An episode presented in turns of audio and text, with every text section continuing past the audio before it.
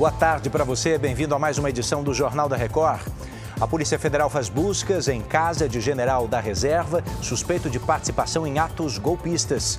Rio de Janeiro pede ajuda federal para conter a onda de violência no estado. É agora, no JR.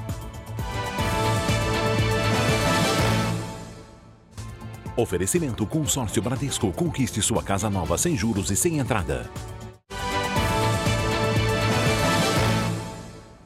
A Polícia Federal fez hoje mais uma fase da Operação Lesa Pátria, que mira participantes dos atos golpistas de 8 de janeiro. Vanessa Lima está chegando com os detalhes. Houve algum alvo específico, Vanessa? Oi, Edu. Sim, foi cumprido o mandado de busca e apreensão aqui em Brasília contra o general da reserva, Ridalto Lúcio Fernandes, que teve valores e bens bloqueados por determinação do STF. Ele é investigado por envolvimento nos ataques de 8 de janeiro. Segundo a Polícia Federal, os fatos investigados representam crimes de abolição violenta do Estado Democrático de Direito, golpes de Estado, dano qualificado, associação criminosa, entre outros. Os danos ao patrimônio público provocados pelos os atos extremistas do dia 8 de janeiro podem chegar aos 40 milhões de reais, segundo a PF. De Brasília, Vanessa Lima. O Tribunal Superior Eleitoral manteve por unanimidade a determinação que torna o ex-presidente Jair Bolsonaro inelegível até 2030. Por sete votos a zero, os ministros rejeitaram o recurso da defesa de Bolsonaro. Ele foi condenado em junho por abuso de poder político e uso indevido dos meios de comunicação para atacar urnas eletrônicas. Os advogados do ex-presidente ainda podem recorrer, só que dessa vez ao Supremo Tribunal Federal. O governo do Rio de Janeiro se reuniu hoje com o governo federal para definir medidas conjuntas que aumentem a segurança no complexo da Maré. A proposta é de uma intervenção federal somente ali no território. Vamos ao Rio com Fábio Peixoto. Olá, Fábio. Olá, Edu. O objetivo é alinhar um plano de ação entre as forças estaduais e federais para atuar na região. Homens da Força Nacional de Segurança devem contribuir no combate ao tráfico no Complexo da Maré, na zona norte da cidade. Também é possível que a Marinha seja acionada, já que a comunidade fica às margens da Baía de Guanabara. A região tem mais de 140 mil moradores que convivem sob a ameaça, principalmente de três grandes facções criminosas. A ideia é que a operação conjunta não tenha data para terminar.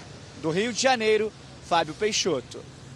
Vem cá, será que não tem um dinheirinho a mais aí na sua conta hoje? É que o quinto e último lote de restituição do Imposto de Renda 2023 já está disponível.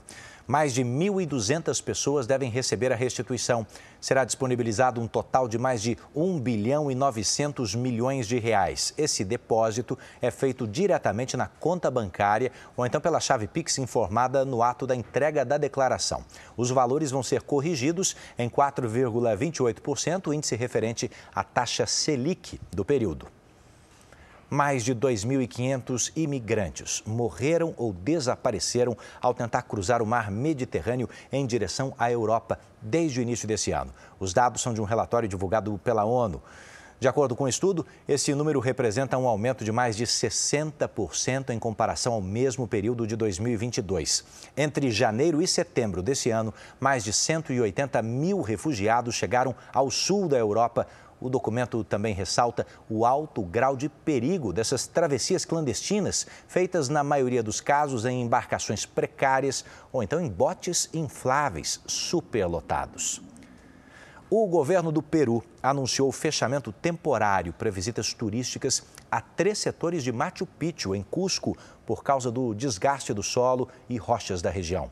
O alto número de pessoas que visitam o local tem provocado a deterioração das históricas ruínas incas. E por isso vai ser necessária uma manutenção. Segundo o Ministério do Turismo do país, cerca de 4 mil pessoas visitam diariamente essa região.